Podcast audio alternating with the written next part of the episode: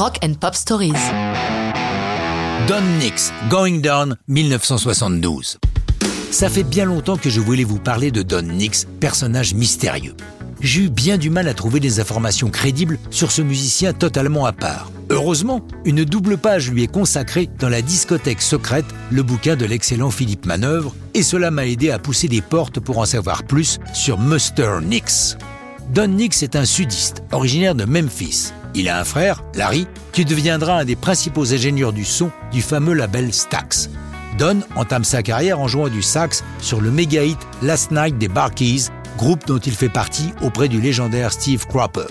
Sa carrière solo est multiple. Il est tour à tour ou, selon les cas tout à la fois, compositeur, arrangeur, producteur et ou musicien pour des noms aussi prestigieux que Leon Russell, son mentor, John Mayall, Freddie King, Delaney Bonnie and Friends, Isaac Hayes, Jeff Beck, Eric Clapton, la liste non exhaustive est impressionnante. L'une de ces grandes rencontres étant celle de George Harrison. Pour le Beatles, Don est, entre autres, la cheville ouvrière du concert pour le Bangladesh, le premier grand concert charitable au Madison Square Garden de New York en 1971. Au milieu de cette activité fourmillante, il trouve quand même le temps de travailler des albums solo, le plus souvent dans le studio Muscle Shoals en Alabama, où une armée de musiciens hors pair muscle ses enregistrements. Publié d'abord par le label de Leon Russell, Shelter Records, puis par Elektra, ses albums solos sont tous salués par la critique et par ses pairs, mais inlassablement se vendent mal. Il a pourtant un groupe résolu d'aficionados passionnés qui, comme le note Manœuvre, se disputent pour déterminer quel est le meilleur album solo de Don Nix. Le plus connu étant Living by the Day, où il apparaît sur la pochette en ovale sur une photo sépia, comme dans un camé, vêtu en soldat de la guerre de sécession.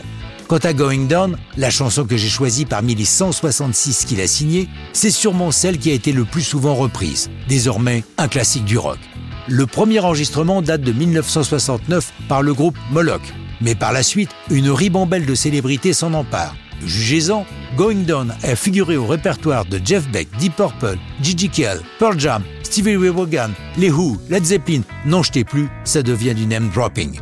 Don Nix lui-même fait paraître sa propre version en single en 72, mais honnêtement, j'ai fouillé les recoins d'Internet, elle est introuvable. C'est pourquoi, à la fin de ce récit, je vous en propose une version live enregistrée par Don Nix en 74 pour WMC FM, une radio américaine. Et ça, c'est une bonne histoire de rock'n'roll.